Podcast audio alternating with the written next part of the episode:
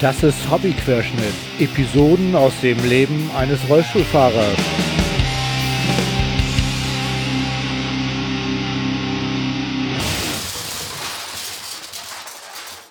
Ahoi zusammen. Das ist Hobbyquerschnitt Episode 17. Und ich freue mich, dass ihr wieder dabei seid. Heute ist der 12.04. Also das ist der Zeitpunkt, an dem ich das hier einspreche. Ich schalte die Folge aber erst am 22.02. frei. Macht man ja jetzt so, ne? Aus dem Urlaub raus und so, ihr kennt das.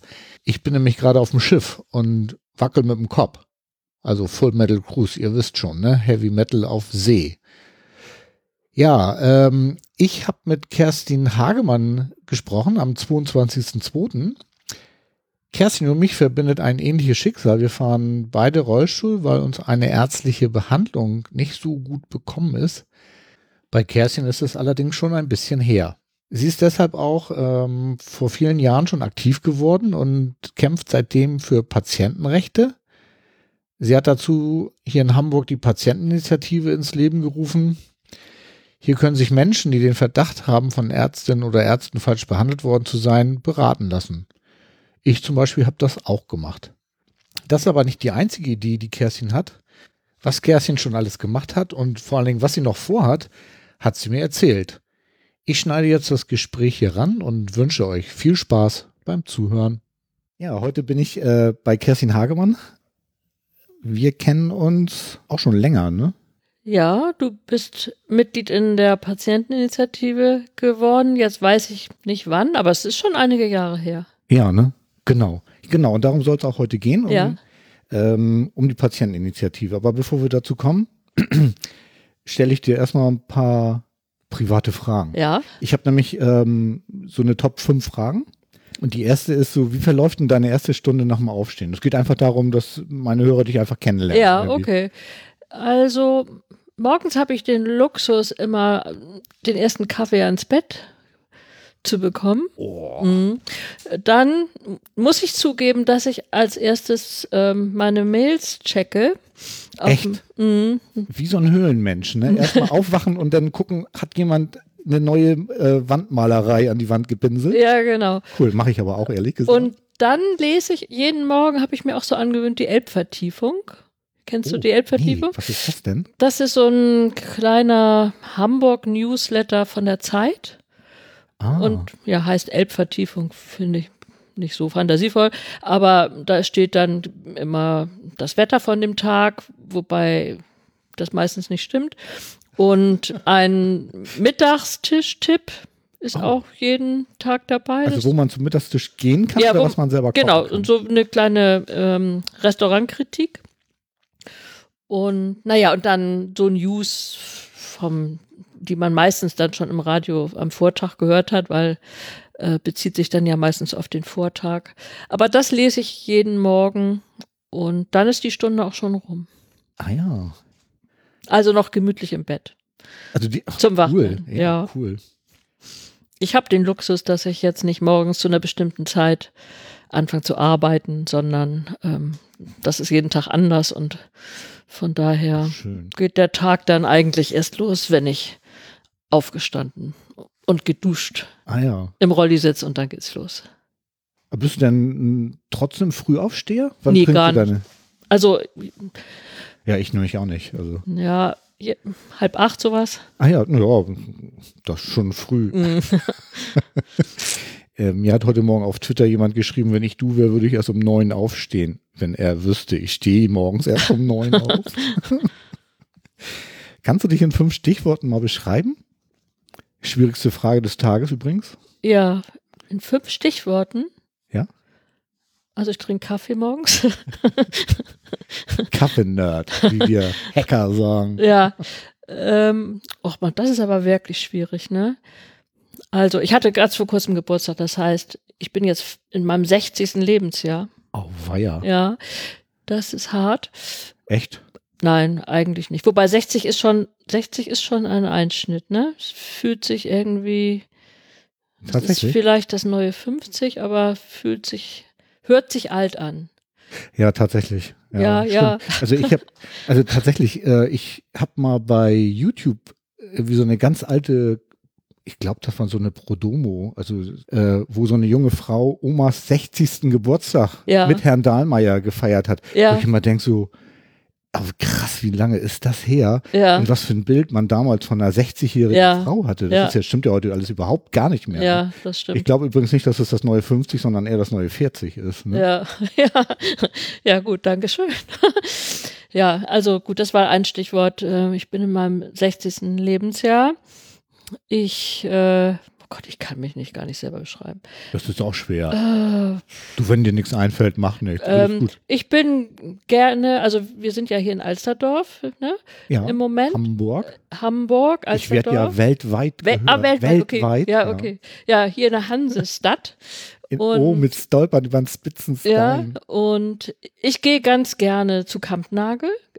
Das ist hier ganz in der Nähe. Für die Menschen, die nicht in Hamburg wohnen, muss man das dann dazu sagen. Das ist äh, so eine alte Kulturfabrik mit ganz gutem Programm, so mit Tanzproduktionen und anderen Dingen. Da bin ich total gerne. Und auch ohnehin, so wie du ja auch mal in der Elfi unterwegs, ne? Oh, jetzt machst du mir eine Frage kaputt. Nein, da kommen wir nachher auch noch drauf. Ja. Ja, genau. Ja, und ich arbeite gerne Schön. wenn ich das noch zu den fünf Eigenschaften dazu zählen kann. Ähm, ich koche gerne und backe überhaupt nicht. Oh, krass. Mhm. Ah ja, ich koche und back auch gerne. Also, also ich bin auch gerne auf Kampnagel, Mhm. und, aber tatsächlich nicht so oft. Also komisch eigentlich, weil eigentlich finde ich das Programm da total toll, aber irgendwie, Ja, man, man muss sich ein bisschen einlassen auf Überraschungen. Das ist anders, als wenn man jetzt zu irgendeinem Konzert geht, wo du weißt, was dich erwartet. Bei Kampnagel ist das ja dann oft so ein bisschen Wundertüte. ja, aber ist das nicht gerade das Schöne? Ja, ja. Also, äh, wenn wir eben schon bei Elfi waren, Ja. also ich mache ja diesen Escort-Service. Ja, Das ist ja, dass ich ganz oft mit Leuten in Programme gehe, äh, wo ich auch überhaupt gar nicht weiß, was mich da erwartet. Und Ach, das ist ja, echt? mh, ist ja auch immer voll Wundertüte. Äh, ich habe jetzt hier noch die Frage mit der Fee, die ich auch bis jetzt jeder oder jedem gestellt habe.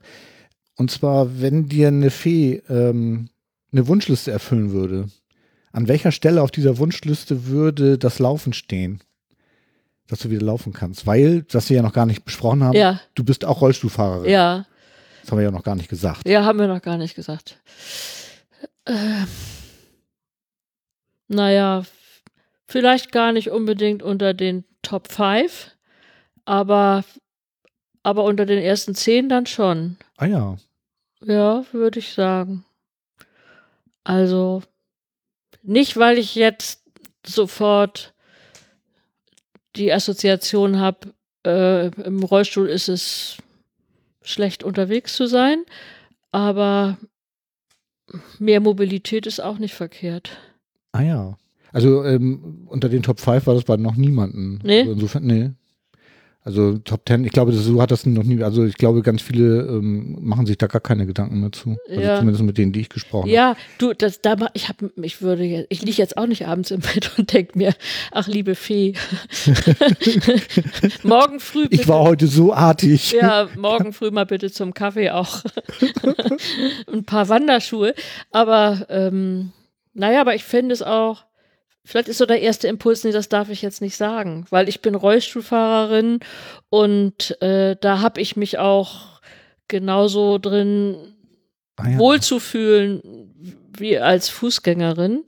Und das ist vielleicht so ein Stück verlogen, weil ähm, es ist auch schon cool, laufen zu können. ja. Das ist jetzt keine Bewertung, dass es im Rollstuhl schlechter ist, aber zu sagen, ach nee, das ist mir jetzt komplett unwichtig, ist es auch nicht. Ah ja, okay. Also ich hatte bis jetzt nicht den Eindruck, dass die anderen das jetzt gesagt Mm. hatten, weil sie es unbedingt sagen mussten. So, Mhm. Ja, mein Gefühl war das jetzt ja, so. okay. Wie ist die mhm. Frage einen Ja. doch verunsichert, Ja, okay, ne? Was okay, ist jetzt ja, politisch okay. korrekt zu antworten? Ah, ah, okay. Mhm. Mhm. Also, mh, wenn ich jetzt so für mich darüber nachdenke, ist, ähm, also ich will jetzt nicht verhehlen, dass es klar besser wäre, äh, wenn man laufen könnte, also lange Strecken. Ich kann ja noch ein paar Schritte gehen, ähm, aber Ich vermisse es tatsächlich nur am Strand. Mm. Und, ähm, Genau, Strand, das ist, das ist echt so der Moment, ne? Ja. Wenn man oben auf dem Deich steht oder an der Promenade oder wie auch immer und dann bin ich auch immer neidisch auf die Menschen, die dann mit Füßen im Wasser Muscheln suchen, Steine suchen, Bernsteine suchen. Ja. Und da denke ich, ja, das würdest du jetzt auch gern haben, ne? Ah ja. Aber sonst, das stimmt, im Alltag ist das auch nichts. Äh, also natürlich, enge Toilettentüren. Ich meine, da, es gibt schon dann viele Momente, aber das sind dann eben die Barrieren, die ja auch nicht sein müssen. Ja, richtig. Wenn man auf Hm. die dann stößt, dann behindern mich uns diese, äh, diese Barrieren. Hm. Und, oder was zum Beispiel, so ein paar Schritte laufen, konnte ich auch früher. Und das fand ich zum Beispiel sehr praktisch im Flugzeug. Weil das ja. ist wirklich ätzend, ne? Längere Flüge, bin jetzt schon lange nicht mehr lang geflogen, aber wenn du dann acht Stunden im Flieger sitzt und nicht auf die Mhm. Toilette kannst, dann, äh, dann ist das auch so ein Moment, wo eine Fee ganz prima wäre. Ne? Ja, haben die heute, glaube ich, alle oder fast alle haben an Bord die Rollstühle schon. Diese engen ja, hm. Rollstühle. Aber da musst du Selbst bei damit, Inlandflügen schon, ne? Mhm, aber damit musst du dann auch erstmal in diese enge Toilette kommen Ja. und die Tür hinter dir zumachen. Das ist also, richtig. ne? Ohne, ohne wirklich äh, aktive Hilfe ist das kaum machbar. Ja, ne? ja. Also, mh. ja, dann hast du ja quasi meine nächste Frage auch schon irgendwie äh, beantwortet, was dich am meisten nervt am Rollstuhlleben. Oder war es nicht die Toilette? Äh, doch, eigentlich sind, sind das ta tatsächlich Toiletten, weil das ja bei jeder Unternehmung irgendwie mitschwingt. Genau. Ne? Wenn man abends jetzt in die Kneipe geht, dann überlege ich mir, okay, äh, wie lange kannst du da sitzen, ohne die Toilette zu brauchen? Ähm, oder wo ist eine in der Nähe? Also das ist ja der Gedanke, der die Tagesplanung, äh, wenn man unterwegs ist, immer mitbestimmt. Ja, stimmt. Das ist auch das, was mich am meisten Ja. bewegt. Also auch gerade wenn ich in Konzerte gehe oder so, ist immer so, kann man was trinken oder nicht? Ja, genau. Und dabei geht's nicht ums Autofahren. Ja, genau. Und dann ist man bei den öffentlichen Verkehrsmitteln und da hat, sich ja in Hamburg jetzt sehr viel getan, was den Ausbau barrierefreier äh, U-Bahn-Haltestellen angeht. Aber ähm, flächendeckend ist das auch noch nicht. Also Nee, haben wir ja gerade festgestellt, Ja. als wir uns eben schon besprochen haben, Ja. deine U-Bahn und meine U-Bahn sind so gefühlt die letzten beiden in Ja, ganz genau. Hamburg, die nicht barrierefrei genau. sind. Und ne? dann liegen sie noch in unmittelbarer Nähe. Ja, genau, großartig. Ne? Mhm. Äh, ich habe hier noch eine, äh, eine Frage, die ich eben quasi übersprungen habe. Die stelle ich eigentlich immer schon ein bisschen eher. Gibt es irgendwas, ähm, eine Handlung oder eine Weisheit deiner Eltern, die dich geprägt haben? Oder vielleicht ein Film oder ein Buch? Weil ich könnte das für mich benennen. Nee. Nee. Vielleicht fällt es mir im Laufe des Gesprächs ein, ob, ob ich da was benennen kann, aber fällt mir jetzt spontan Ah, nichts ja. so ein. Okay. Ja, ist auch nicht so schlimm. Also das ist auch eher Warm-up. Gut, dann ähm, würde ich gerne noch mal wissen, ich sitze hier auf meinem Rollstuhl und gucke mir deinen an. Äh, du fährst einen Kühlschall, ne? Äh, das da ist ein Kühlschall, genau. Ich habe jetzt, jetzt habe ich einen neuen Rollstuhl für fürs Bike und für draußen. Und wenn du mich jetzt fragst, wie die Marke ist, muss ich jetzt schon passen. Das steht da hinten. Ähm, Ja, ist nicht so, auch nicht so wild. Mm, Ich habe mich, ähm, fühle mich in dem neuen Rollstuhl noch nicht so zu Hause. Man, diesen Kühlschall, ne? äh, Mhm. den fahre ich jetzt bestimmt schon acht Jahre oder so. Also dieses Modell. Und äh, das ist ja so komisch, in einem neuen Rollstuhl zu sitzen. Äh, man ist erstmal vom Körpergefühl her komplett verunsichert. Also jeder kleine Kannstein, über den man sonst überhaupt nicht nachdenkt, weil du kippst den Rollstuhl und fertig, das läuft ja gar nicht bewusst ab. Und plötzlich ist der Winkel ein kleines bisschen anders. Es ist ja gar nicht viel. Die Sitzposition und so ist ja nahezu gleich. Und trotzdem habe ich echt Monate, na, paar Wochen gebraucht, Mhm. ähm, bis ich das Handling so drauf hatte. Ne? Ja, ich bin ja quasi noch Rollstuhlanfänger. Also de- der Stuhl, in dem ich jetzt hier sitze, ist ja im Prinzip mein zweiter. Ähm, aber es ging mir genauso. Ja. Und jedes Mal, wenn ich einen neuen Rollstuhl mal irgendwo ausprobiere oder so, ist immer das Gefühl so, oh, Ja, ist ganz merkwürdig. ja, Ne? wirklich. Ich habe immer so ein bisschen das Gefühl wie so ein Zahnersatz. Also wenn ich irgendwie eine, eine, eine, äh, eine, Füllung bekomme oder so, dann leckt man der mit der Zunge auch erstmal stundenlang, weil es irgendwie komisch ist. ja. Und irgendwie ist der Rollstuhl genauso. Hm. ja, vorher hatte ich einen XLT. Sagt ihr das noch was? XLT. Oh, das war herrlich. Der war aus Titan. Oh. Mhm. Das, der, die werden heute, glaube ich, überhaupt nicht mehr hergestellt. Also für den deutschen Markt jedenfalls nicht. Und weil das Material auch so viel teurer geworden ist. Aber der Stuhl war auch unkaputtbar. Das ist, also der Rahmen war erste Sahne. Der passte dann einfach nachher nicht mehr zu meinen äh, Bedürfnissen so. Aber den, den habe ich geliebt. Das war einfach, der gehörte so zu mir, als wäre der nicht da. So. Ja, ich habe mir ja jetzt auch einen neuen Stuhl bestellt und ich muss ganz ehrlich sagen, so ich, äh, mein, mein Stuhl, in dem ich jetzt noch sitze, Ja, also ich brauche einen neuen, aber irgendwie, ich mag den nachher auch, glaube ich, gar nicht abgeben. Ja. Irgendwie so, Das ist, nee, abgeben würde ich ihn auch nicht. Nee, den sowieso nicht, weil den, ja, den sowieso nicht, Mhm. weil ähm, den habe ich ja sogar selber bezahlt. Also Mhm. insofern äh, ist es auch meine, aber ich meine jetzt auch so abgeben in, im Sinne von, ich muss jetzt mit dem anderen fahren. ja, aber, ja. Ähm, ich habe bloß irgendwie, irgendwann habe ich Angst, dass ich ihn kaputt mache, irgendwie, dass er mir in, im Rahmen bricht. Ja, sieht schon ein bisschen abgeschrabbelt aus. Ja, er wird benutzt. Mhm. Was für Hilfsmittel benutzt du denn noch? Eben hattest du schon Handbike Ja, erwähnt. das, das Handbike habe ich das gleiche, dass du auch fährst. Ja, Nur war ich damit noch nicht in den Alpen unterwegs. ähm, und sonst habe ich keine Hilfsmittel. Also ein Auto natürlich, wenn das als Hilfsmittel gilt. ja, und da hast du aber keinen Lift oder so, sondern da hebst du deinen Rollstuhl von Hand rein? oder? Ja, genau. Also Hm? genau. Hebe ich über mich rüber auf den Beifahrersitz. Und äh, mit Handgas, ne? Automatik. Ja, ah ja. Ja, ich habe schon so Sachen gehört, äh, gestern gerade, äh, dass jemand irgendwie eine, eine mobile, äh, mobilen, oh Gott, einen mobilen Lifter, jetzt habe ich das Wort, Ja, äh, einen mobilen Lifter hat zum Beispiel. Ja. Und, um äh, beispielsweise Arztbesuche zu machen oder so. Ja, oha. Das ist ein gutes Thema. Weil äh, ich, wir sind ja gerade bei diesem Projekt barrierefreie Ja, Arztpraxen. Genau, da, da komme ich sind, nachher auch noch zu. genau. kommst du nachher Hm? zu, dann will ich dein Konzept nicht durcheinander bringen. Aber mobile Lifter ist das Stichwort. Ja, okay. Aber sowas hast du alles. Nee, Hm, mm. Okay. Dann hatte ich gesehen, wo wir eben gerade Hand, Handbike hatten und du sagtest ja, dass ich ähm, ja über die Alpen gefahren bin. Ja. Da gibt es ja auch eine Podcast-Folge zu, ich glaube Episode 10 oder so, da habe ich das beschrieben. Ähm, das Handbike ist hier auch wichtig, ne? Also ähnlich wie bei mir, oder? Ja, Weil ich sehe dich ganz oft mit dem Handbike unterwegs sein. Ne? ja, total. Also jetzt eins mit Akku-Unterstützung habe ich ja neu. Vorher hatte ich so einen Stricker. Mhm. Ähm, und das fehlt mir jetzt sogar schon manchmal, dass ich nur wirklich mit meiner eigenen Aber du kannst Kraft. das ja runterschalten. Also Ja, zum aber dann Beispiel. ist es zum Beispiel viel schwerer Stimmt. als das Stricker, Ja. weil das einfach mehr Gewicht hat auch. Ne? Und das habe ich mir ein bisschen anders vorgestellt. Ich habe auch Ah. gedacht, ich kann es einfach ausschalten und benutze es wie ein Handbike ohne Ja. Motorunterstützung. Und das finde ich sogar ein kleines bisschen nachteilig. Ich habe das Strickerrad noch. Ähm, nicht hier in der Stadt, aber ein bisschen Strecke zu machen. äh, merke ich, dass mir das gut tut, so für, für die Kondition, ne? für, die, Ja. für die Pumpe und so ist es schon anders als dieses komfortable Teil zu fahren. Wobei das natürlich auch wirklich Spaß macht und äh, wenn ich es mal irgendwo eilig habe, weil ich spät dran bin oder so, dann Kann man mal hochschalten. kann man mal hochschalten. Ja, genau. Mhm. Ja. Ja, stimmt. Das, ich hatte das jetzt tatsächlich auch schon. Und mir ist ähm, bei dem Handbike schon mal der Motor ausgefallen. Ja, Äh, mal nachts. Und zwar an der, im Volkspark. ja. Nämlich vom Volkspark dann Hand Oha. ohne, ohne Akkuunterstützung ähm, dann nach Hause gefahren. Und das war wirklich super anstrengend. Also Ja. ich musste mehrfach Pause unterwegs machen, Ja, ja, weil das, ich einfach nicht mehr konnte. Ja.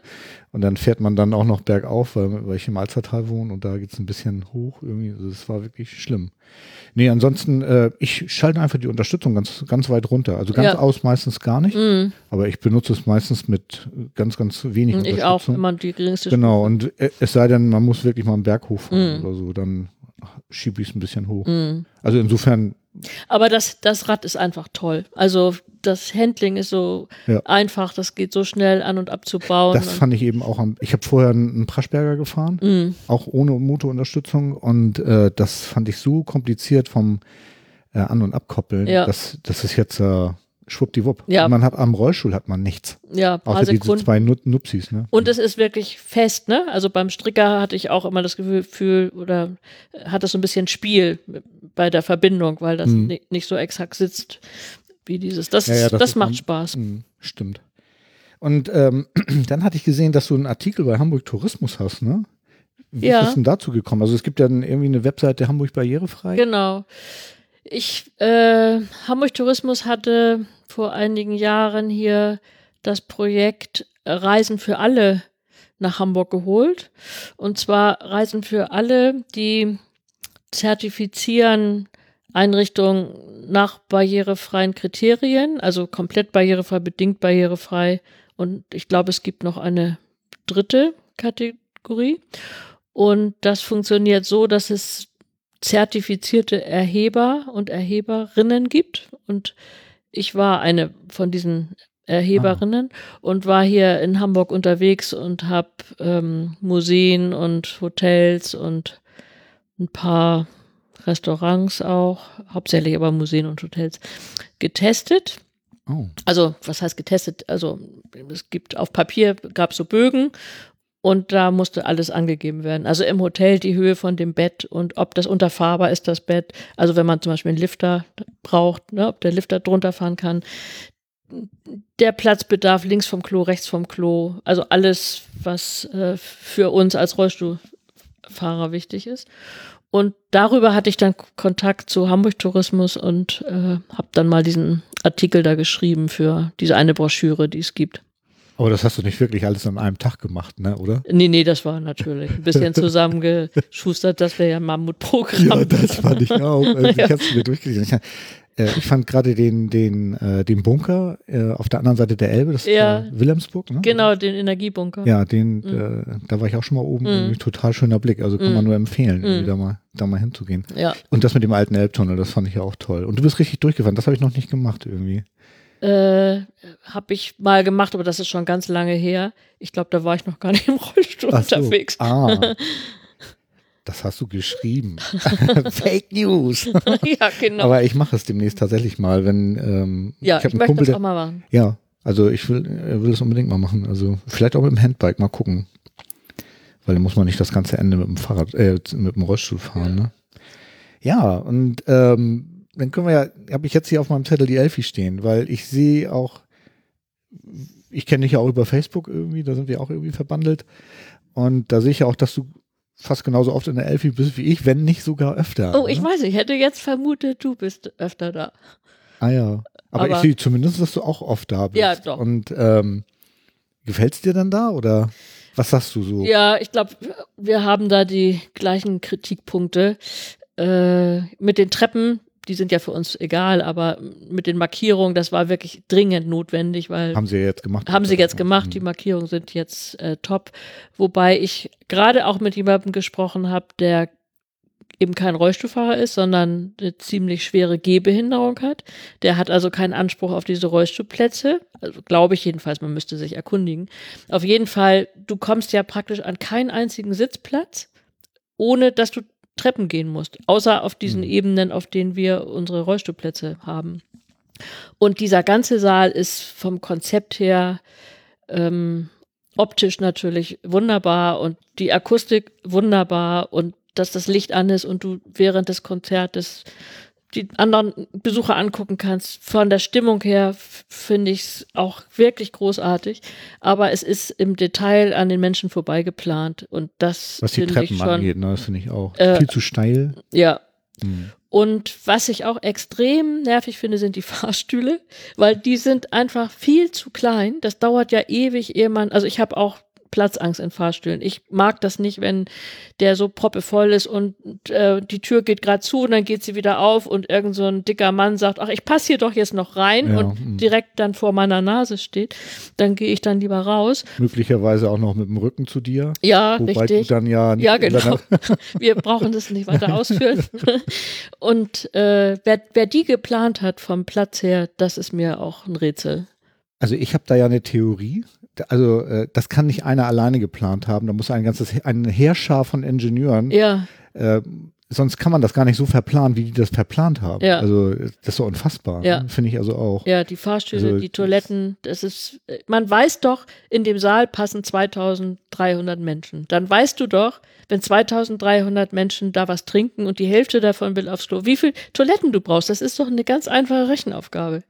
Und ja, so, es gibt wahrscheinlich Vorschriften und da steht dann sieben drinne und dann bauen sie sieben und ja. dann haben sie den Vorschriften Genüge getan, aber am Bedarf vorbei. Ja. Also sehe ich genauso. Ne? Und ich habe jetzt schon bei manchen Konzerten beobachtet, mal gucken, ob du das auch äh, schon bemerkt hast, dass ganz oft Leute gehen noch vor dem Schlussapplaus und die gehen, damit sie ohne Stress rauskommen. Und das finde ich respektlos den Künstlern gegenüber. Ja. Also Ich so. stelle das jedes Mal fest. Ja. Mhm. Und ich glaube, das hat damit zu tun, weil das habe ich noch in keinem anderen Saal so erlebt, dass die Leute fluchtartig die Hallen verlassen. Ja, stimmt, das ist komisch. Keine ne? Zugaben Ja. abwarten und nichts. Und Einfach los. einfach Ja. los. Mhm. Und bei einem Konzert neulich, muss ich zugeben, habe ich das selber getan, Oh, echt? weil ähm, das war irgendwie lang und ja, wir haben dann noch die U-Bahn-Fahrt nach Hause vor uns gehabt. Und da habe ich auch äh, nicht den, also die letzte Zugabe abgewartet und bin dann, also so schnell waren wir dann noch nie wieder auf der auf dem Straßenpflaster. Aber das finde ich äh, keinen guten Effekt. Nee, das stimmt. Allerdings muss ich auch äh, zu unserer Entschuldigung sagen, wenn wir den Saal verlassen, dann geht das ja relativ äh, geräuschlos Ja. und auch wir haben ja sehr kurze Wege. Aber ich sehe das auch, dass Leute mitten im Publikum Stimmt. aufstehen und sich dann irgendwie durch die ganze Reihe durchquälen. Ja. Und dann, äh, Dann stört es auch noch die anderen. Genau, ja. und das finde ich Mm. einfach unmöglich. Also ich sehe es auch in den Pausen. Also kurz vor den Pausen stehen auch ganz viele Frauen auf, um äh, rechtzeitig zum Klo zu kommen. Ja, Und ich beobachte es eben auch, dass ganz viele Frauen auch äh, die Behindertentoiletten mit benutzen, Ja. weil die üblicherweise die Damenklos ja immer ja, A, stärker frequentiert und B, die Wartezeiten auch länger sind, weil richtig. Mm. äh, die Verweildauer, glaube ich, auch länger Mhm. ist als auf Herrenklos. Ja. Was gefällt dir denn an der Elfi? Aber hast du eben, glaube ich, auch schon gesagt. ne? Ja, also der, also der Saal ist toll. Ne? Im, Im kleinen Saal war ich jetzt nicht, der ist aber ja auch konventionell bestuhlt. Aber der große Saal ist, ähm, ja, er wirkt gar nicht groß. Nee, also ne? das finde ich äh, daran, also das Lichtkonzept und die, die, die Raumtöne, die Stühle, so das ist alles recht wohnzimmerartig so. Ja, ist toll. Ne? Ja, es ist also wirklich toll. Ja, ich, ich mag auch die Akustik. Irgendwie. Und ich habe jetzt letztens war ich bei Helge Schneider. Ja, Und äh, da durfte ich auch das erste Mal die Orgel hören, weil Helge einfach auf der Orgel auch gespielt hat. Ja. Das war auch fantastisch. Ja. Hast du schon mal ein Orgelkonzert gehört? nee, nee. Das Also ist, nicht äh, in der Elfi. Ja, krass. Also Mhm. fand ich, fand ich wirklich auch toll. Ja, nun wollen wir mal zu dem eigentlichen Thema überschwenken, weshalb wir uns eigentlich unterhalten wollen, weil Ja. Elfi ist es nicht. Ja. ähm, wir kennen uns eigentlich im Rahmen, also im, im Rahmen meiner Panne, ähm, bin ich mal bei der UPD gewesen. ja, Das ist die unabhängige Patientenberatung Deutschland. genau. Die kannte ich damals ähm, vom Freund von mir, der ein Arbeitskollege, der war mal wegen seiner Mutter da. Und da habe ich gedacht, da gehe ich auch mal hin irgendwie und lass mich mal beraten. Und in dem Zusammenhang habe ich dann die von dir vorhin schon erwähnte äh, Patienteninitiative kennengelernt, wo ich ja auch Mitglied bin. Und ähm, ja, nun bin ich heute eigentlich bei dir, um genau über die Patienteninitiative und vielleicht auch ein bisschen über UPD zu reden Ja, äh, weil du da ja äh, bei der Organisation der beiden eine wichtige Rolle spielst oder im Rahmen der UPD ja auch gespielt hast. Ne? gespielt hast, das ist Vergangenheit, Mhm. ja. Ja, zu meinem größten Bedauern. Ja. Und vielleicht können wir da ja auch noch ein paar Worte zu sagen. Aber Patienteninitiative, das hat mir, weil ich habe ja auch einen, ich sag mal in Anführungsstrichen ja unter so einem Arztfehler, äh, deswegen bin ich sitze ich am Rollstuhl oder fahre im Rollstuhl. Und ich glaube, das ist bei dir so ähnlich, ne? Ja, genau. Also die Patienteninitiative ist 84 gegründet worden. Also wirklich ja schon, schon lang her. Und der Fehler des Arztes bei mir lag noch weit davor, also in den 70er Jahren. Ah, oh. Und das war ja ein Arzt, der hier in der Stadt sehr viele Patienten. Magst du eigentlich darüber sp sprechen über deine Behinderung? ja, also äh, kurz gehört ja dann zur Gründung der Patientinitiative. Ja, vielleicht ist zusammen. es in dem Zusammenhang relativ, oder Ja. relativ, vielleicht ist es ja interessant in dem Ja. Zusammenhang. Also es war ein, ein Hamburger Orthopäde hier am Barmbecker Krankenhaus, äh, Ruprecht Bernbeck äh, heißt der Mann. Und äh, der hat halt zwischen Anfang der 60er Jahre bis Anfang der 80er Jahre sehr, sehr viele Menschen falsch operiert. Und ähm, man hatte nachher den Eindruck, dass das eigentlich die ganze Stadt gewusst hat, jedenfalls die Politik und andere Ärzte, aber die Patienten selbst, die Bürger hier der Stadt hatten darüber leider keine Information. Und ich hatte dann in einem nachbehandelnden, also ich hatte mehrere Hüftoperationen und in einem nachbehandelnden Krankenhaus hier der Endoklinik in Hamburg hatte ich dann einen anderen Patienten einen ehemaligen Patienten von dem verursachenden Arzt getroffen. Und dann haben wir angefangen zu recherchieren und äh, haben versucht, dafür die Medien zu interessieren. Die hatten aber irgendwie kein Interesse oder haben uns das auch nicht geglaubt. Und äh, dann hat, äh, hat dieser Mitpatient dann aber einen Redakteur von der Hamburger Morgenpost getroffen, der dann den richtigen Riecher hatte. Und wir kannten zu dem Zeitpunkt, waren wir, glaube ich, fünf oder sechs. Also alle mit die schweren. alle da in Barmbek operiert wurden an der genau, Hüfte. alle mit schweren Gesundheitsschäden. Also, äh, Also bei dir war das tatsächlich der, die Operation der Grund, warum du später, Ja. oder warum du gleich im Rollstuhl gelandet Ja, bist oder genau, später? da dann, da dann. also durch die Operation. durch die sozusagen. Operation, ja. Ah, ja. Also ich hatte vorher auch schon- schon eine Behinderung, ne? Das, äh, ich war jetzt nicht gesund, aber ähm, ich konnte laufen und Radfahren Mhm. und alles tun. Und das, dann gab es mehrere Hüftoperationen und ähm, am E- erst konnte ich noch ein paar Schritte laufen, so wie du jetzt, und nachher dann gar nicht mehr.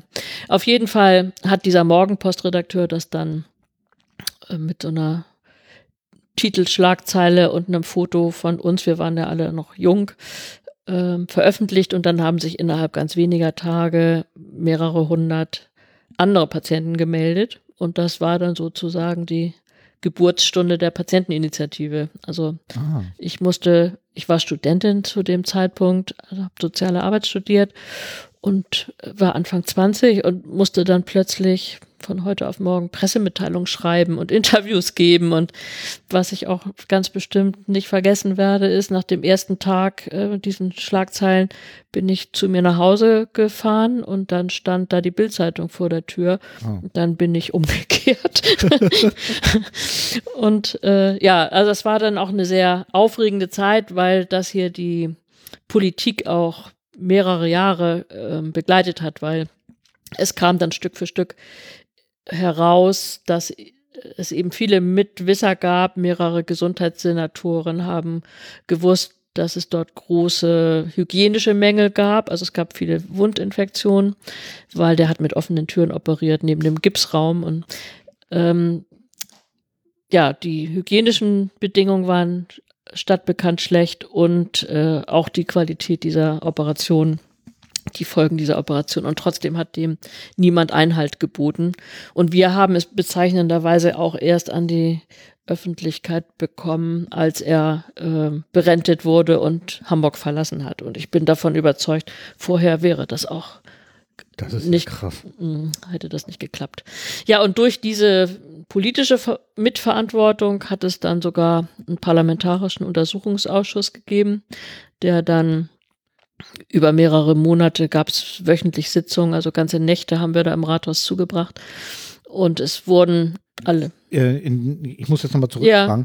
Ähm, war das da damals schon der Verein Patienteninitiative oder war das eine Patienteninitiative? Ja, der, den Verein haben wir wenig später gegründet. und wie viele Leute waren das sozusagen, die dann Naja, da mal mit Es waren, involviert waren? Zu, wir haben zu Anfang gab es dann Treffen, da waren dann zwischen 100 und 200 Patienten da. Aber es gab halt nur einen kleinen Kern von Aktiven. Ja. Also die sind Mhm. gekommen, um Beratung zu bekommen und ein offenes Ohr zu finden. Und Also ihr habt das dann gesammelt. Und wie viele Aktive waren das ungefähr? naja, drei, vier, Ja, wie das immer so ist. wie das Mhm. immer so ist, ja. Mhm. Und äh, ja, aber diese Zeit, als es dann diesen Ausschuss gab, dann gab es, weiß ich nicht, jeden Tag morgens dann Radiobeiträge im NDR, was am Abend vorher ähm, im Rathaus passiert ist. Also auch der Professor Bernberg musste da aussagen und alle Ärzte, Krankenschwestern, einer hat die Verantwortung auf den anderen geschoben. Das war so ein bisschen so, als sei der Krankenhauspförtner im Grunde derjenige, der Schuld hat. Ja, wie immer. Ne? Ja. Und äh, ja, das war eine sehr, sehr äh, prägende Zeit natürlich, für, auch für mein berufliches Leben, weil ich heute halt immer noch für diesen Verein arbeite, der dann 86 haben wir den gegründet, weil es dann auch von der Bürgerschaft, der hamburgischen Bürgerschaft, den Beschluss gab, Patientenberatung gehört öffentlich finanziert, Ah. weil so wie du Rat gesucht hast bei einer Patientenberatungsstelle, gab es das bei uns halt nicht. Also es gab niemanden, der unabhängig ähm, beraten hat. Also ich war damals in meiner Hilflosigkeit auch erst zur Polizei gegangen und habe über eine Strafanzeige nachgedacht, was Mhm. ja das, Schle das Schlechteste ist, was man gegen ähm, für die Aufklärung eines Arztfehlers tun kann, weil es strafrechtlich ähm, in der Regel eingestellt wird. Und da braucht man dann schon mm, ja eine eigene Interessenvertretung und eine unabhängige Beratung. Das gab es halt damals alles gar nicht, aber die Bürgerschaft hat es dann beschlossen und dann haben wir halt den Verein gegründet, um eine Rechtsform zu haben, öffentliches Geld zu bekommen. Und das war 86. 86. Mhm. Ah ja. Ja, und dann haben wir mehrere Jahre lang auch öffentliches Geld bekommen. War das dann auch deine Arbeit oder Ja. hast du dein Studium zu Ende gemacht? Ja, ja, wir, ich habe genau das Studium zu Ende gemacht und dann habe ich nach dem Studium ja nahtlos da die gleiche Arbeit dann weitergemacht, nur wurde es dann eben auch bezahlt. Ah ja. Mhm. Und äh, parallel dazu hat die Stadt auch eine Abteilung für Patientenberatung bei der Verbraucherzentrale äh, ausgestattet, weil ich konnte das auch auf einer äh, einer Ebene auch verstehen. Die Behörde hatte sich sehr schwer damit getan, uns Geld zu geben, weil wir haben hier Alarm gemacht in der Stadt und wir haben die Stadt auch viel Geld gekostet und die mochten uns dieses Geld nicht geben, um dann auch noch die gleiche Arbeit äh, bezahlt weiter Um noch weiter. Randale zu machen. Ja. Auweia. Naja, und dann haben, gab es halt eine Weile zwei Beratungsstellen. In der, Mhm. Das war auch gut so, weil wir auch einen etwas anderen Beratungsansatz hatten als die Verbraucherzentrale. Die haben halt sehr stark rechtlich beraten, mit Juristen beraten. Bei uns hat auch ein Jurist gearbeitet, aber wir haben versucht, naja, man nennt das dann immer Hilfe zur Selbsthilfe, ne? aber wir, wir haben versucht, die Patienten dann einfach zu begleiten in diesem Prozess, ähm, so einen Behandlungsfehler aufzuklären. Und das kann ja dann manchmal Jahre dauern, dass man Kontakt zu diesen Menschen behält. Und das war so eigentlich das besondere Merkmal unserer Arbeit, dass wir die Menschen da wirklich begleitet haben. Also zu Gerichtsverhandlungen gehen und Ging das immer, geht das jetzt immer noch um diese 200, die sozusagen von, Nee, dann, von nee, nee, nee, das waren dann ja, wir haben ja dann Anfragen sofort von überall bekommen. Also andere, andere Fehler, Zahnärzte, niedergelassene Ärzte, Krankenhäuser, also also die Patienteninitiative war sozusagen allgemein für die Genau. Allgemeinheit da Genau, auf dem. Zeitpunkt und genau. äh, der, der Fall selber war dann schon abgeschlossen oder? Also bei den allermeisten war es ähm, 86, 87 dann äh, äh, abgeschlossen. Es wurden ja auch, wir haben ja keine Prozesse führen müssen zum Glück, also bis auf Ah. ganz wenige Ausnahmen ist das alles dann außergerichtlich äh, mit Gutachten und dann erledigt worden. Da hat die Behörde dann so ein eigenes Verfahren, so ähnlich wie es bei der Schlichtungsstelle organisiert ist, aber extra für diese, für diesen Schadenskomplex Bernbeck erfunden. Ah ja. Von daher war das ein Vorteil für uns, weil es dann nämlich nicht ganz so lang dauerte wie bei vielen anderen. Ja, bei mir dauert das ja schon vier Jahre. Ja, war furchtbar. Ja, stimmt. Also ich kann das auch ehrlich gesagt nicht ganz nachvollziehen, warum man Menschen, denen sowas widerfährt, Ja. die so lange hängen lässt. Ich meine, in meinem Fall ist es noch okay, weil ich komme finanziell zurecht, weil ich Gott sei Dank mit, über eine Versicherung vorgesorgt habe.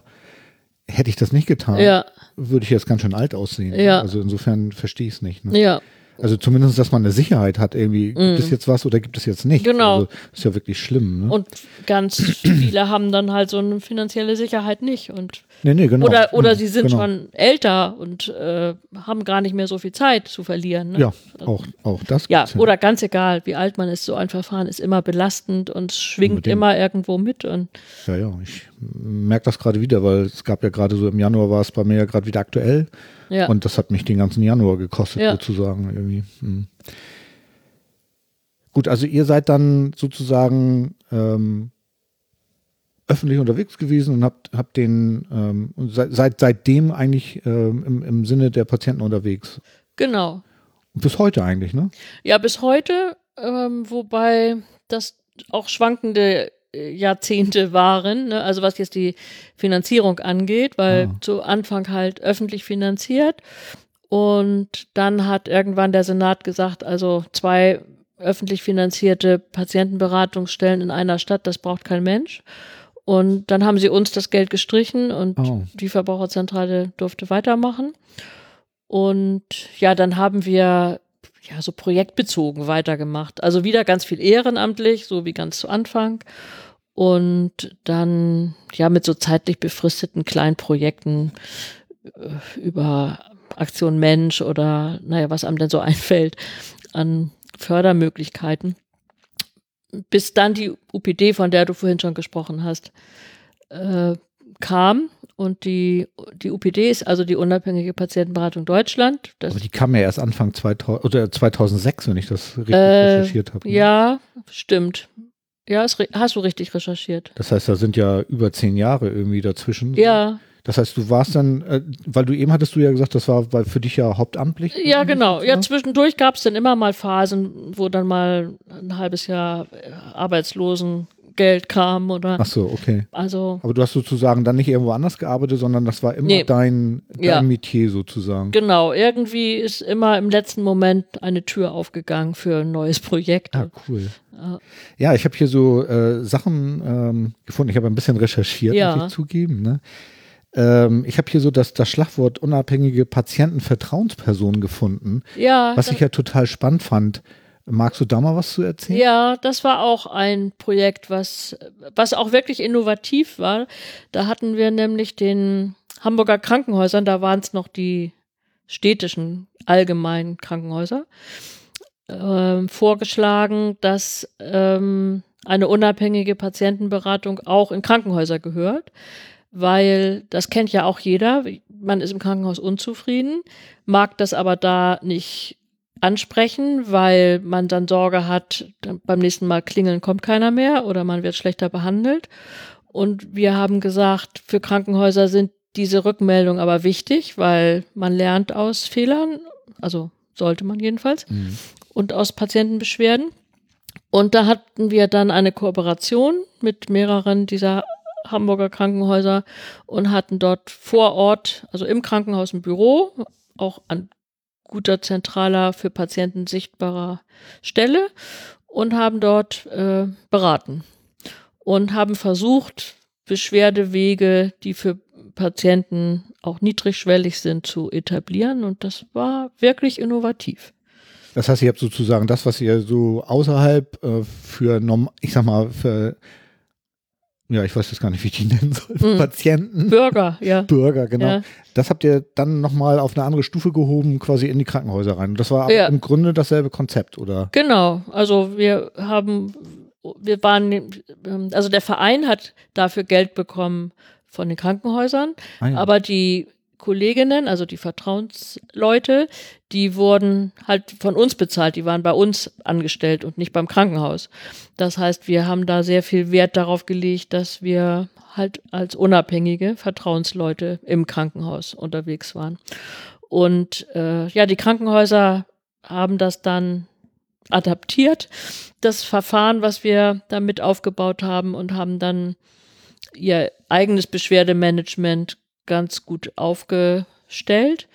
Und wir haben das einige Jahre gemacht, äh, dann auch noch bei den Asklepios-Kliniken fortgesetzt, äh, bis wir dann gedacht haben, so das äh, war jetzt irgendwie ausgereizt, diese Arbeit, weil die Krankenhäuser da eigene eigene Beauftragte für Patientenbeschwerden hatten und wir hatten das Gefühl, dass das Ziel nicht. erreicht.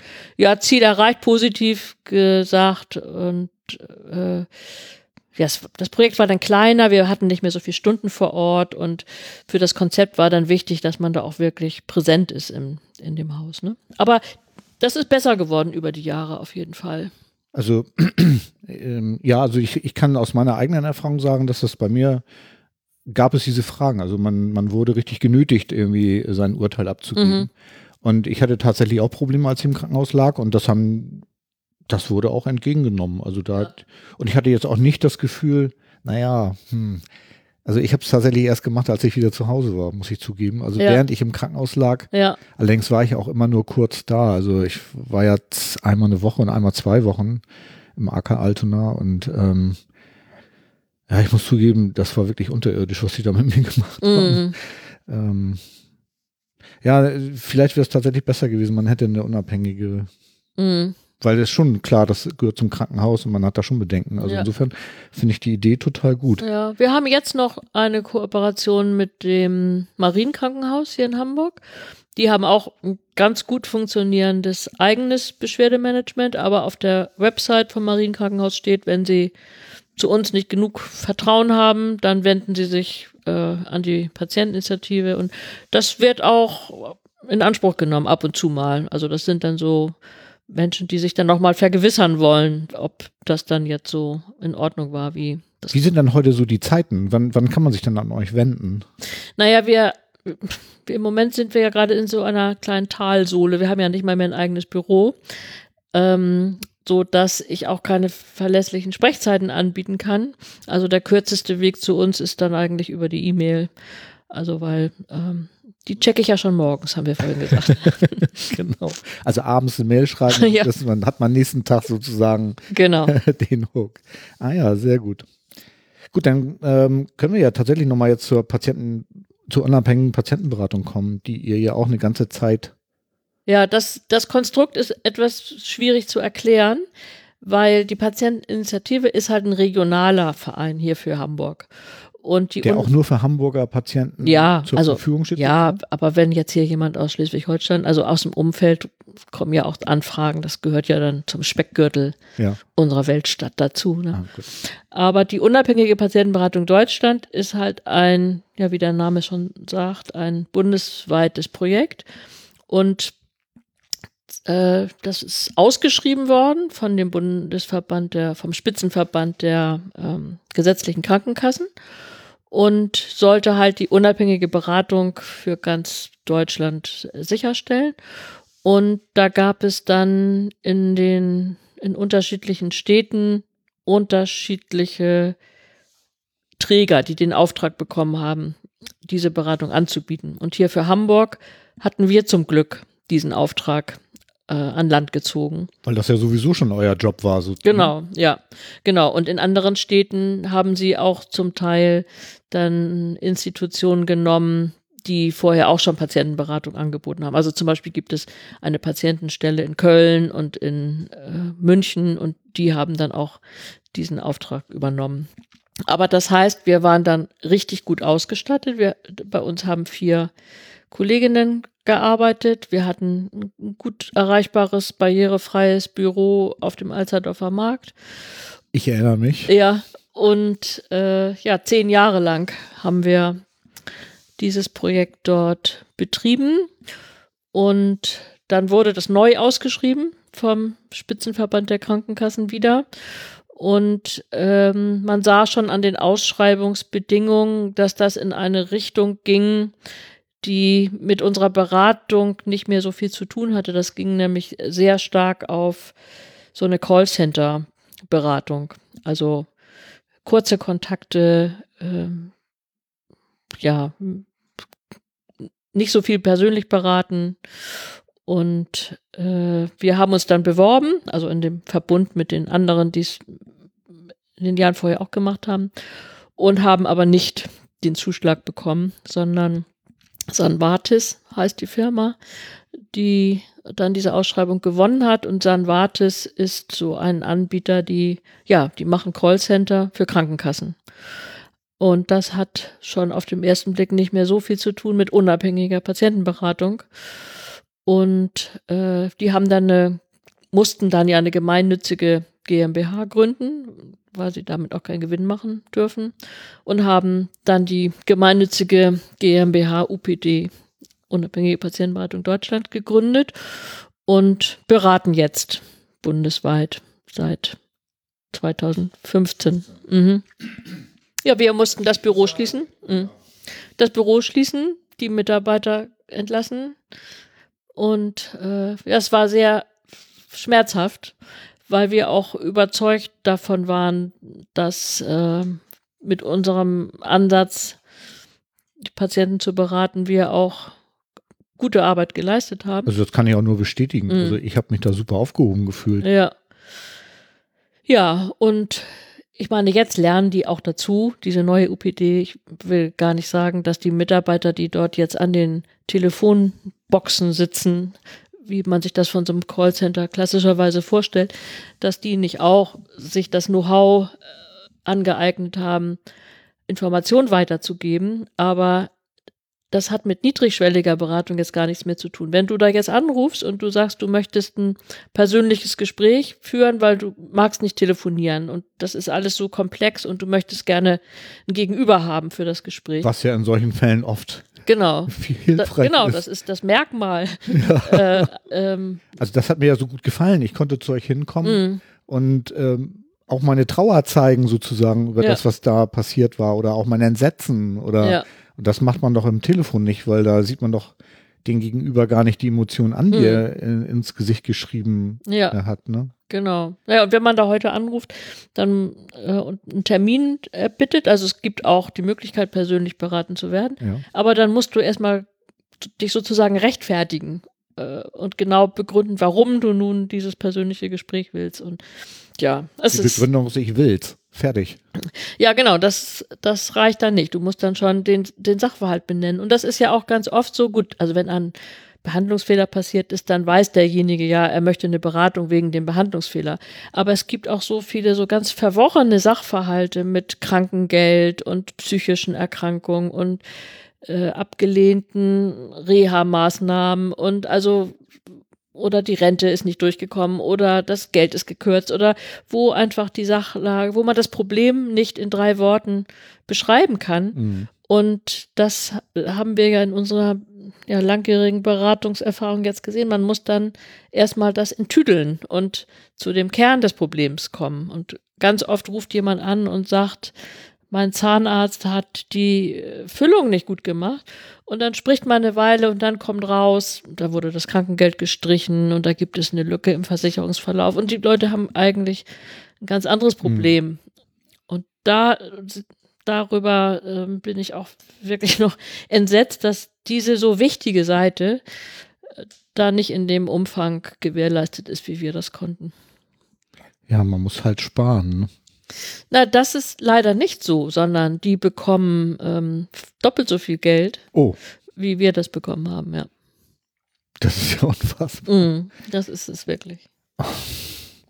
Ja, ich habe es damals auch wirklich sehr bedauert, als ihr das nicht bekommen habt, weil ich fand eben halt eure Arbeit wirklich auch gut. Und ich muss allerdings zugeben, dass ich jetzt mit der UPD, die es heute gibt, gar, noch gar keinen Kontakt hatte. Ja. Also insofern, keine Ahnung, kann ich gar nichts zu sagen. Mhm. Vielleicht probiere ich sie mal aus. Ja, probier gerne mal aus. Ich mache das auch ab und zu mal.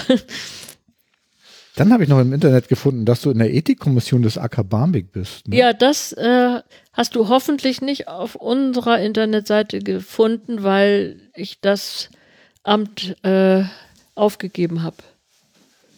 Das äh, habe ich, Ah, ist, dein Mann kommt. ja, Hallo.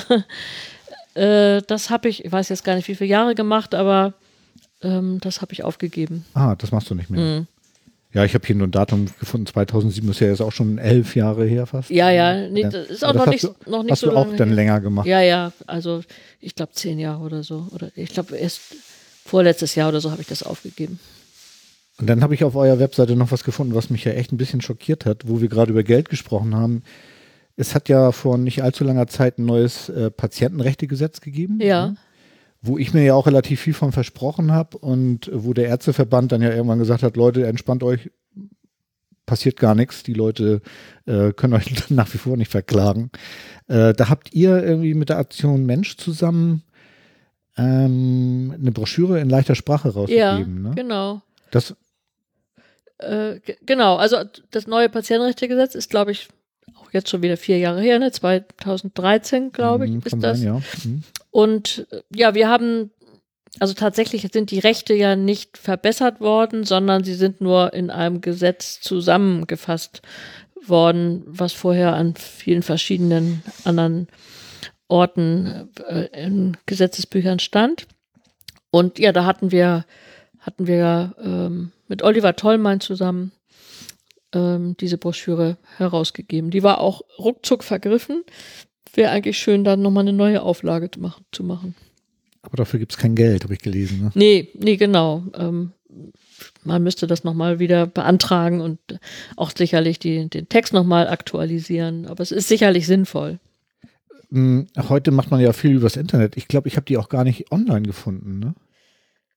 Weil es wäre ja schon wichtig irgendwie. Also, Ja. Weil ich finde, das Gesetz, gerade für Menschen, Mm. denen irgendwas widerfahren ist, ähm, kann man das nicht online anbieten? So Ja, ich glaube, wir haben es dann irgendwann runtergenommen, weil es halt jetzt gar nicht mehr tatsächlich aktuell Ach so, ist. okay, ja, das Aber- ist was anderes. Ja, Mhm. aber sonst hast du natürlich recht.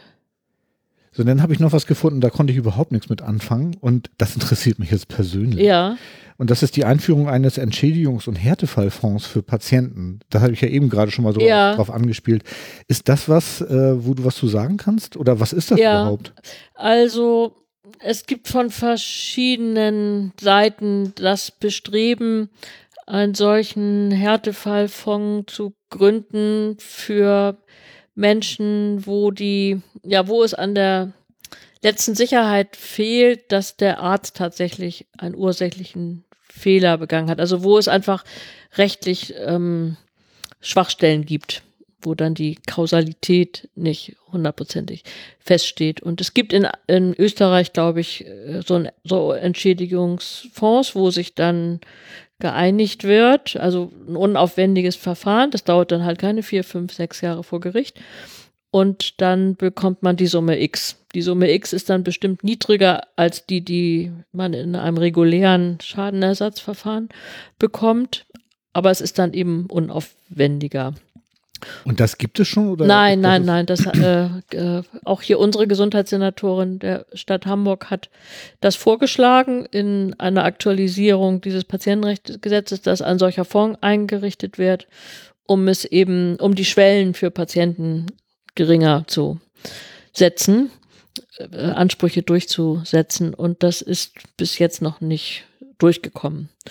Die Patienteninitiative selber hat auch die Idee, einen Unterstützungsfonds aufzulegen für Menschen, die äh, ja sich das nicht leisten können, zum Gericht zu gehen, weil keine Rechtsschutzversicherung für einen Anwalt und kein Geld, einen Anwalt zu bezahlen. Und äh, da sind wir jetzt gerade kurz davor, das einzurichten, weil wir müssen unsere Satzung ändern, äh, um ganz wenige Aussagen, die dann in der Satzung stehen müssen, dass wir diesen Fonds eingerichtet haben. Und dann hoffe ich sehr, dass es uns gelingt, dafür Spenden zu akquirieren, weil es gibt ja tatsächlich so oft Menschen, die bekommen dann vom MDK ein negatives Gutachten, in dem heißt es, der Arzt hat keinen Fehler gemacht, aber der Arzt vom MDK ist vielleicht gar nicht qualifiziert genug, um diese Aussage zu treffen. Oder die Schlichtungsstelle in Hannover, die ja ein kostenfreies Verfahren anbietet, um ärztliche Fehler zu klären, darf nicht tätig werden, weil der Arzt dem widerspricht. Schlichtung ist ja immer freiwillig und wenn der Arzt sagt, ich möchte mich aber hier nicht äh, gütlich einigen, dann steht der Patient da und kann dann nur noch den Weg zum Gericht wählen. Und das machen dann halt ganz viele nicht. Das Mhm. weiß natürlich der Arzt, der das Schlichtungsverfahren ablehnt, auch ganz genau. Und das, ist finde ich eine, Das ist unerträglich. auch eine finanzielle Herausforderung. Also Ja. ich habe ja nun das große Glück, dass bei mir die Krankenkasse sozusagen mir den Weg bereitet, dadurch, dass sie klagt. Ja. Äh, wenn ich das Risiko selber hätte auf mich nehmen müssen, das ist ja bei den Summen, sind ja die eigenen Anwaltskosten schon so hoch, Ja. ähm, die da in, in, in Aussicht gestellt werden. Das überlegt man sich wirklich dreimal, Ja. ob man das machen sollte ja, oder nicht. ne? das, das kann man, das Risiko kann man ganz oft überhaupt nicht eingehen. Ein guter Anwalt würde dann auch immer zu den Patienten sagen, das ist jetzt ein hohes Risiko. Und das finde ich wirklich eine unerträgliche Situation, dass Mhm. Menschen dann nicht, nicht mal dahin kommen, das prüfen zu lassen. Also man weiß ja tatsächlich nie, wie es ausgeht. Natürlich das nicht. Hängt von so vielen Faktoren ab, aber äh, das, ich finde, jeder Patient sollte zumindest das Recht haben, so einen Vorwurf sachgerecht prüfen zu lassen. Richtig. Mhm. Also das ist, geht mir ja ganz genauso. Also ich, es wäre natürlich schön, wenn ich so sowas wie einen Schadensersatz bekäme. Ja, das Ja. würde mein Leben natürlich erleichtern. Also meine persönliche Situation wäre dann einfach besser, ja. Ja, Aber für mich selber ist dieser äh, der Weg, dass ich da Klage einreiche, äh, an und für sich mehr so eine so eine Sozialhygiene für mich. Also so, dass ich weiß, das Ding ist zu einem Abschluss gekommen, weil die Leute, die jetzt nicht klagen, Ja. weil sie das Geld nicht haben. Die werden sich auch ihr Leben lang damit beschäftigen. Und ich möchte irgendwann so einen Schlussstrich haben. Ja, genau. Genau. Also das gehört auch bei uns dann auch immer zur, zur Beratung dazu, darüber genau aufzuklären, weil sonst, man macht sich später Vorwürfe, hätte ich mal dann doch, hätte ich mich getraut und dann äh, begleitet das, das ganze weitere Leben. Und es ist ja auch wichtig, dass diese Erfahrung dann irgendwann mal, na, sie können nicht zu den Akten gelegt werden, wenn man durch einen Arztfehler im Rollstuhl sitzt, aber ähm, man kann es, man kann seinen Frieden damit schließen. Ja, ja, genau, das meine ich. Ja. Ne? Also den, den, das meine ich mit Sozialhygiene. Also ich Ja. würde meinen Frieden damit schließen und dann, Ja. selbst wenn ich entschieden bekomme, du bekommst nichts, weil das war einfach Pech oder warum auch immer nicht. Das ist dann so, aber dann weiß ich es wenigstens. Genau, richtig. Ne? Mhm. Ah ja, aber das, da, dieser Fonds wäre dann tatsächlich irgendwie so ein Hamburger Fonds. Genau, das wäre, das ist dann tatsächlich begrenzt auf, auf die Hamburger Gerichte. Also kann ja auch sein, dass jemand in, was weiß ich, in Ahrensburg wohnt, aber in Hamburg zu Schaden gekommen ist und dann wären ja die Hamburger Gerichte zuständig und so haben wir das eingegrenzt dann Ah ja. auf Hamburg. Na, das wäre ja schön. Also Ja. drücke ich mal die Daumen, Ja, mal äh, dass gucken. das was wird. Ne? Aber das ist ja noch nicht alles, was du so machst, ne? Nee, Ähm, barrierefrei, wir sind dabei. Das ist so äh, eine der letzten Aktionen, die ich äh, von euch mitbekommen habe, ja, wo ich auch schon mal auf einer Veranstaltung war, wo ich tief geschockt wieder rausgegangen bin.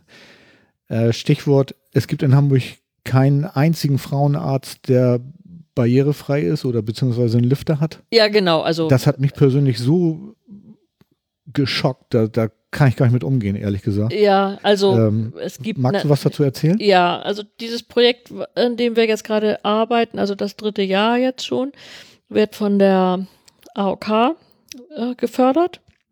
Und wir machen das in Kooperation hier mit KISS, mit den Kontaktinformationsstellen für Selbsthilfegruppen.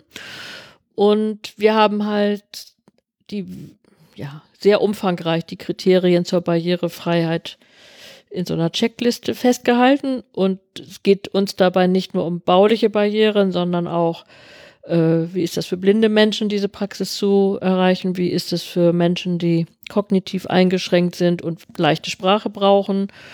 Und äh, gibt es Hörverstärker für Schwerhörige und so weiter? Und mit dieser Checkliste gehen wir in Arztpraxen und äh, erheben diese Daten, damit dann jeder später, wenn die veröffentlicht werden, selber sehen kann, komme ich mit 80 Zentimetern Türbreite zurecht oder muss ich jetzt mal nach einer Praxis gucken, die vielleicht 90 Zentimeter hat. Also äh, wir wollen weg von diesen Begriffen, das ist rollstuhlgerecht, weil was ist schon rollstuhlgerecht? Jeder versteht daf davon was anderes. Oder barrierearm. Was ist barrierearm? Was ist barrierefrei? Also das, diese Begriffe sind ja nicht klar definiert. Und so fragen wir auch in gynäkologischen Praxen, gibt es hier einen Lifter für Frauen, die ohne Hilfe sonst nicht auf den äh, gynäkologischen Stuhl kommen. Und es gibt, also unseres Wissens, tatsächlich keine einzige Praxis in Hamburg, die einen solchen Lifter haben. Also die Frauen, wir haben häufiger mal Anfragen, ähm, müssen dann ins Krankenhaus ambulant. Tja. Ich hatte mich gestern mit einer Frau unterhalten, ähm, da habe ich auch das Thema angesprochen und äh, sie erzählte mir, deswegen hatte ich vorhin mal diesen mobilen Lifter irgendwie angesprochen, äh, dass sie sich mal bei der Krankenkasse darum bemüht hat, weil es eben halt keine Lifter in den Arztpraxen gibt, Ja, dass sie von der Kasse einen mobilen Lifter bekommt. Und Ja. die haben ihr dann äh, nicht den, die sie haben wollte, der transportabel wäre, äh, zur Verfügung gestellt, sondern ein Monstrum, sag ich mal, mit Mhm. dem sie überhaupt auch Ach. gar nichts anfangen kann. Ja. Und, das ist für mich unfassbar, Ja. wirklich. Also, aber es ist auch, äh, ich meine, das ist eine kreative Idee von ihr, sich selbst zu helfen.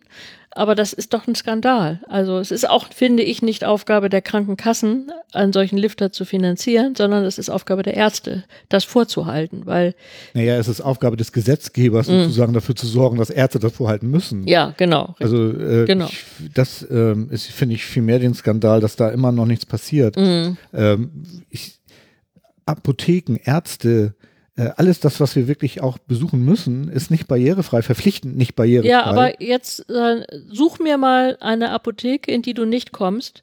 Da wirst du wenige finden, weil in Apotheken bist du nämlich ein zahlender Kunde.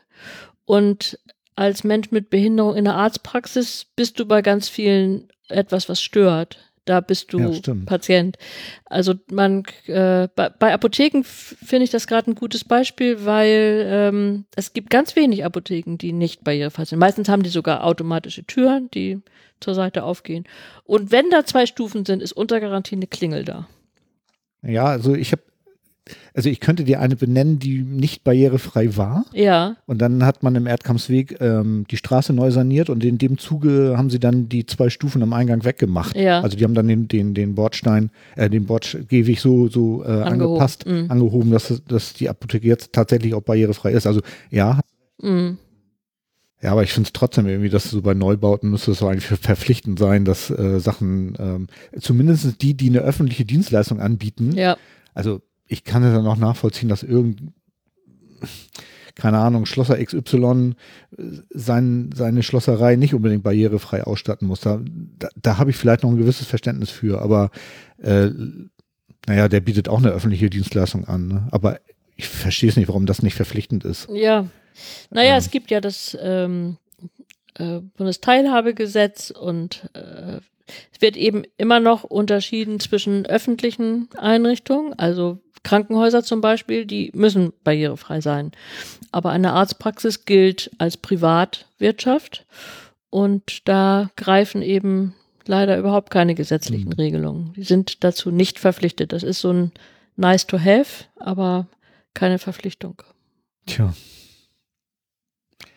Aber ihr arbeitet da dran in dem Rahmen. Zumindest was die Ärzte angeht. Ja, genau. Zumindest ein Kataster zu haben, äh, dass man da was findet. Es ist, es ist äh, der, ja, es ist ein Impuls, um das auf den Weg zu bringen. Es müssten ja im Grunde tatsächlich, wir haben hier in Hamburg über 4000 Arzt- und Zahnarztpraxen und psychotherapeutische Praxen mit Kassenzulassung. Und wir waren jetzt in etwas über 100. Also Oh. das, ja.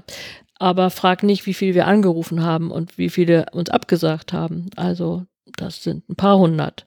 Aber wir sind ja auch nur ein kleines Projekt. Es ist insgesamt, also ich mache das mit meiner Kollegin zusammen. Wir haben eine Vollzeitstelle für, für diese Aufgabe. Das erste Jahr ist schon damit äh, rumgegangen, dass wir diese Checkliste erstmal entwickelt haben, weil uns war da auch wichtig, dass wir das mit allen äh, Betroffenen Verbänden auch besprechen. Also wir waren damit beim Blindenverein. Was ist euch wichtig? Wir waren bei den Gehörlosen.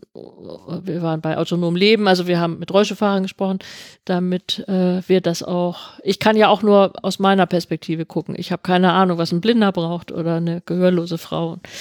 Und wir haben halt uns wirklich Mühe gegeben, das alles einzubeziehen. Und naja, jetzt sind wir kurz vor unserer nächsten Veranstaltung, wo wir dann jetzt die App vorstellen werden, in die dann diese, mindestens diese 100 Praxen, die wir jetzt angeguckt haben, mit den Daten dann enthalten sind und dann kann man suchen nach Postleitzahl oder nach Türbreite oder nach Fahrstuhl oder nach Parkplätzen oder also nach all diesen Kriterien sich dann äh, Praxen anzeigen lassen.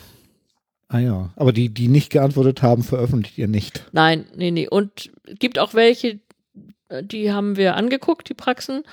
Und äh, die sind auch barrierefrei und die, die Ärzte sagen trotzdem, wir wollen da nicht äh, veröffentlicht werden.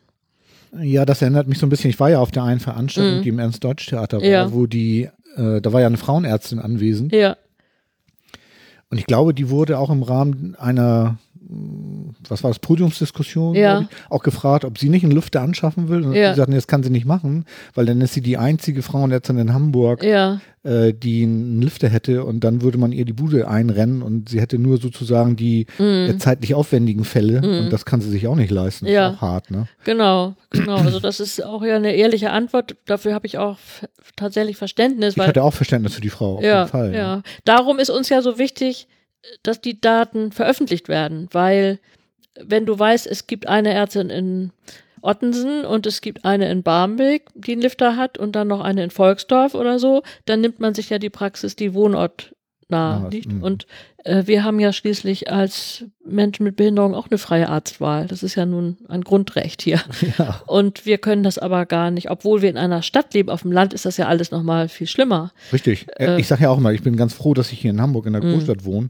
Hier ist das Leben als Rollstuhlfahrerin oder Rollstuhlfahrer ja noch, ich sag mal, relativ angenehm, weil ja, Mhm. Ja. ähm, ich sag mal so, der öffentliche Nahverkehr ist ja relativ, was du ja vorhin auch schon Ja. sagtest. Also die Busse sind ja alle barrierefrei. Ja, Ähm, also wenn ich irgendwo hin will, kann ich das machen.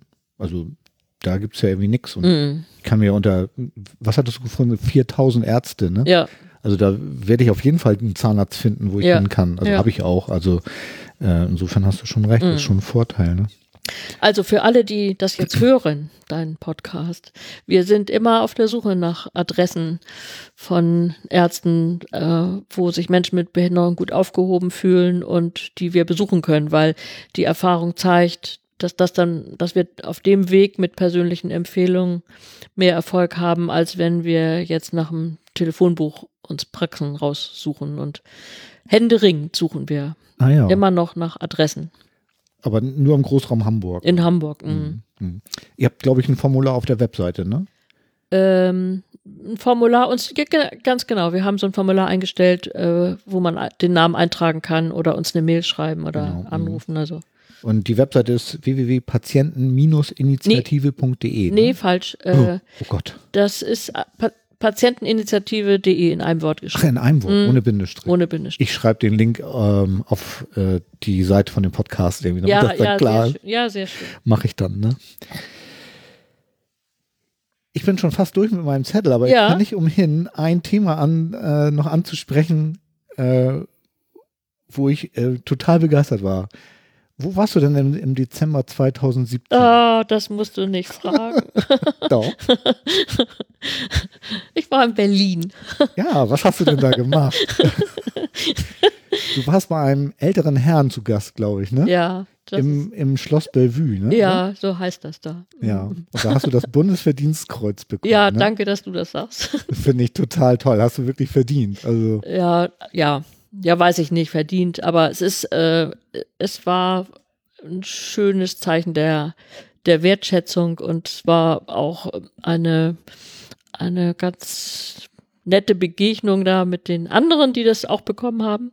War so am, im Rahmen des Tages der, des Ehrenamtes und äh, war schon eine besondere Atmosphäre mit so vielen anderen, die sich auch, die ihr Herz an irgendwas hängen, sei es nun, äh, weiß ich nicht, Störche in Mecklenburg oder Gedenkstätten in Bayern oder Sportvereine oder es gibt ja so viele Themen in der Gesellschaft, für die es sich lohnt, sich zu engagieren und ohne die hier auch nichts gehen würde und die auch wichtig sind, um hier die Demokratie zu stärken. Deshalb äh, hatte mich das auch beeindruckt, dieser Tag beim Bundespräsidenten.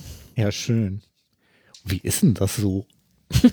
Kriegt man da ein Bankett oder also Äh, Essen? Ja, ja, gab vom Feinsten. Ne? Also nein, kein richtiges Bankett. Fingerfood gab's. Ein Empfang äh, gab es mit Wie lange ist so eine? Sekt. Guten Sekt, ah ja. Wie lange geht das? Ähm, ich glaube, das ging noch, gab dann diese Feierstunde mit ein paar Reden und äh, das hat ungefähr eine Stunde gedauert und dann gab es auch ein bisschen Musik. Und dann glaube ich noch, ich weiß nicht genau, noch mal anderthalb Stunden oder so. Also wir sind sogar, glaube ich, etwas früher gegangen als der Bundespräsident. Also der hatte sich ziemlich Zeit genommen, um da mit seinen Gästen zu sprechen. Und alle wollten natürlich Fotos, ist ja klar. Selfie mit dem Ja, Präsidenten. genau. cool. Naja, du machst das ja wirklich schon ein paar Jahre, ne? Von 84 bis heute Ja. oder beziehungsweise ja noch länger, wenn ich das. Ja, genau. Ne? Also Anfang der 80er. insofern Mhm. musst du gar nicht bescheiden sein. Ich finde, wer solche Arbeit macht und viel Ehrenamt und Ja. also du hängst dich da schon rein. Also ich sehe das auch. Finde ich toll. Mhm. ja, danke. Ich habe hier noch eine Frage auf dem Zettel. Ja. Wer sind denn Paula und Ellie? Oh ja, Paula und Ellie sind ja unsere Jüngsten. Also wir kommen ja auch schon so in die Jahre, ne? Hatten wir zu Anfang auch schon.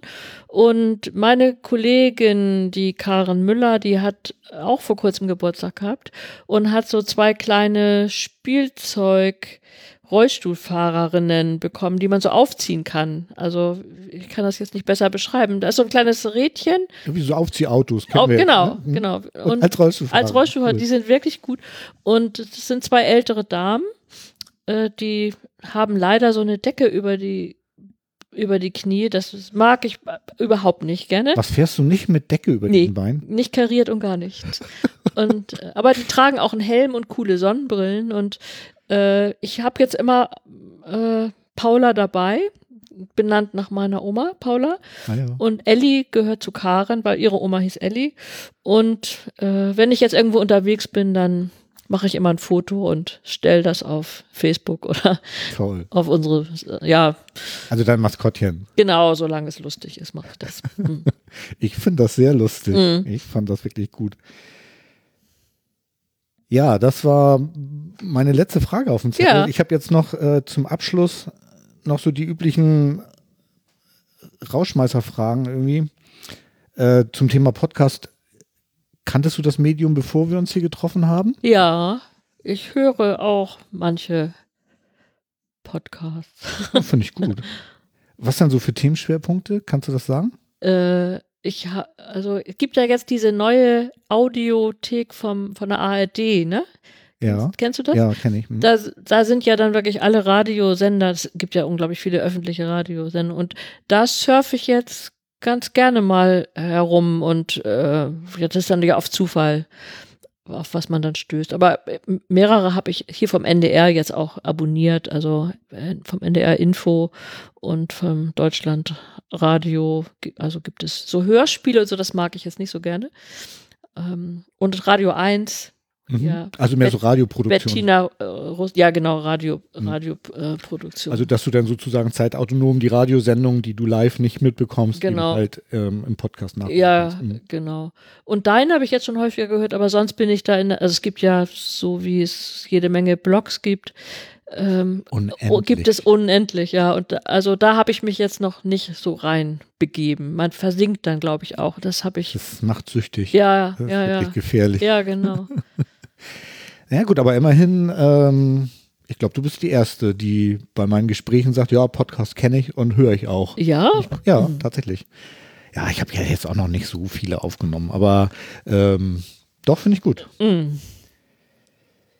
Ähm, kennst du Menschen oder magst du ein Thema benennen, was so in dieser, in dieser Reihe meines Podcastes irgendwie noch äh, mal Gehör finden soll?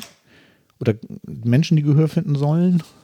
Ähm, Hast du da eine Idee? Also ich sammle ja immer Themen. Ja, Und, ähm, genau. Jetzt habe ich natürlich nicht so vor Augen, äh, welche Themen du. Also Reisen finde ich zum Beispiel immer ein gutes Thema, aber das hattest du jetzt natürlich auch schon mit deiner mit deiner Radtour. ja gut, aber Reisen ist ja sehr Ja, breitbandig, also da kann ich auch mal jemand. wir äh, Es gibt ja, überlegen gibt ja eine Bloggerin und glaube ich, die auch im E-Rollstuhl sitzt und viel reist. Vielleicht ja, sowas vielleicht mal oder ja, also das finde ich ganz interessant, weil ähm, also wie wir Kulturausflüge hier organisieren, da, das wissen wir schon aus eigener Erfahrung. Aber wenn ich jetzt überlege, ich möchte eine Radtour machen in, was weiß ich, äh, am Main entlang oder an der Weser oder in Brandenburg um die Seen oder so, wie finde ich da Unterkünfte, die mit dem Rollstuhl gehen? Wie plane ich so eine Reise? Also da mal, ja, mit Schwi- oder schwierig. so. Also Ja, ich kann dir aus eigener weiß. Erfahrung sagen, Mhm. es ist super schwierig, weil ich habe meine Fahrradtour ja mit Daniel und, und der Liebsten zusammen irgendwie mit Booking.com, glaube ich, Ja, als Basis für die Hotelbuchung äh, gemacht und funktioniert gar nicht. ja, glaube ich dir Also sofort. Die, die sagen barrierefrei Ja, und dann kommst du da an und musst drei Stufen runter in den Frühstücksraum und der Ja. Fahrstuhl ist so breit, dass der Rollstuhl da gerade so eben reingeht. ja, Äh, und dann muss man aber springen, um sich zu drehen, weil sonst die Tür nicht zugeht. ja, oh Gott. Hm. Keine barrierefreien Badezimmer Ja. und so. Also Ja, das und war es- wirklich schlimm. Gibt ja so einige Anbieter, für, aber das sind dann eher so Pauschal- und Flugreisen. Ne? Aber jetzt, wenn man individuell jetzt einfach mal hier in Deutschland unterwegs sein will, sich da Unterkünfte zu organisieren, also Ich das, glaube, das Problem ja, gibt's ist gar nicht. schwierig. Ne? Ja. Da, Hm. Also zumindest wüsste ich nicht, aber ich würde Mhm. tatsächlich dann die Dame mal ansprechen. Die, Ja, diese ich. Reise, das wäre doch mal eine Idee, ne? Ja, Aber ich glaube, die macht viel Fernreisen. Ich glaube, die ist gar nicht so viel in Deutschland Ja, unterwegs. ja, ich glaube auch. äh, Und Kreuzfahrten und so, ne? Oder meinen wir jetzt, reden wir nicht von der gleichen? Ich habe jetzt gar keinen ich Namen weiß ihren. Namen leider nicht. Mm. Äh, kann sein, dass wir dieselbe meinen. Ja, Ich werde sie trotzdem mal ansprechen, das ist eigentlich eine ganz coole Idee. ja. Ja, sonst habe ich jetzt so, kein, fällt mir jetzt spontan nichts ein. Hast du denn schon hier mit unseren Stars der Szene gesprochen, mit Raul Krauthausen? Nein, äh, mit Raul habe ich zwar Kontakt. Mhm. Ähm, ich spreche oder ich twitter gerade mit ihm irgendwie wegen Wheelmap.org. Das war ein Wunsch Ja, äh, von einem Hörer ja, oder einer Hörerin, weiß ich klar gar nicht mehr ganz genau. Äh, ich bin gerade mit Raul da im Gespräch, ob er mir jemanden vermitteln kann, der mit dem ich über Wheelmap. ja. Ich glaube, Raul hat genug andere äh, Kanäle und ist so beschäftigt. Ähm, ich habe jetzt gerade mit Daniela irgendwie über das Muttersein mit, als Rollstuhlfahrerin gesprochen. ja, Ich habe mit Nicole gerade gesprochen, die habe ich noch gar nicht veröffentlicht. Also zum Zeitpunkt Ja. unserer Aufnahme sind die noch nicht raus, ja, äh, weil ich gerade ein bisschen auf Vorrat aufnehme. Äh, mit, die sammelt ähm, Kinderbücher zum Thema Behinderung. Ja. Ziemlich spannend. ja, da habe ich auch mal drüber gelesen. Das ist ein, ein gutes Thema. Genau. Und ähm, also ich habe noch ganz, ich habe jetzt irgendwie gesehen, es gibt einen Neurochirurgen, der im, Euro, im Rollstuhl operiert. Den Mhm. würde ich ganz gerne mal Ja, interviewen habe ich im. Fernsehen gesehen. Ich fand ich spannend. Ja, Ähm, dann gibt es noch äh, Inklusion muss laut sein, weil ich bin ja so ein Heavy Metal Fan. Ja. Irgendwie neben der Elbphilharmonie ja, gehen wir ja auch noch viel auf Festivals und die sind da ganz engagiert. Also Ja. da habe ich noch. Äh, die so Buddies vermitteln, ne? Genau, ähm, finde ich auch. Äh, ja, ist auch toll. Ein, Mhm. das ist ein gutes Projekt. Mhm. Ja, aber cool. Dann ähm, werde ich das mit den Reisen noch mal ein bisschen noch mal näher aufnehmen. Wenn dir noch was einfällt, Ja, dann kannst du dich auch gerne melden. genau, dann schicke ich dir eine Nachricht Genau. über die vielfältigen sozialen Kanäle. Genau. So, jetzt meine allerletzte Frage. Habe ich noch irgendwas vergessen, was du noch erzählen möchtest? nee, nee, ich habe untergebracht für alle, die es hören und irgendwie auch mit der einen oder anderen Behinderung unterwegs sind, Ärzte nennen. Das wäre super. Und gern mal auf unsere Website gucken. Und ja, hat Spaß gemacht. Ja, fand ich auch. Vielen Dank. Ja, gerne. Cassie, das war total toll. Also, ne? tschüss. Tschüss. Das war mein Gespräch mit Kerstin Hagemann. Treue Hörerinnen haben es gemerkt. Ich habe natürlich schon mit Raul und Svenja gesprochen, äh, anders als eben gerade im Podcast gehört. Und ich habe auch die Folge schon veröffentlicht über die Wheelmap. Ich habe aus strategischen Gründen die Wheelmap-Folge vorgezogen. Das Gespräch mit äh, Kerstin hatte ich nämlich schon am 22.02. Okay, Leute, ihr hört es. Die Woche geht wieder los. Ich muss an Deck. Wir hören uns. Tschüss. Und immer schön bleiben.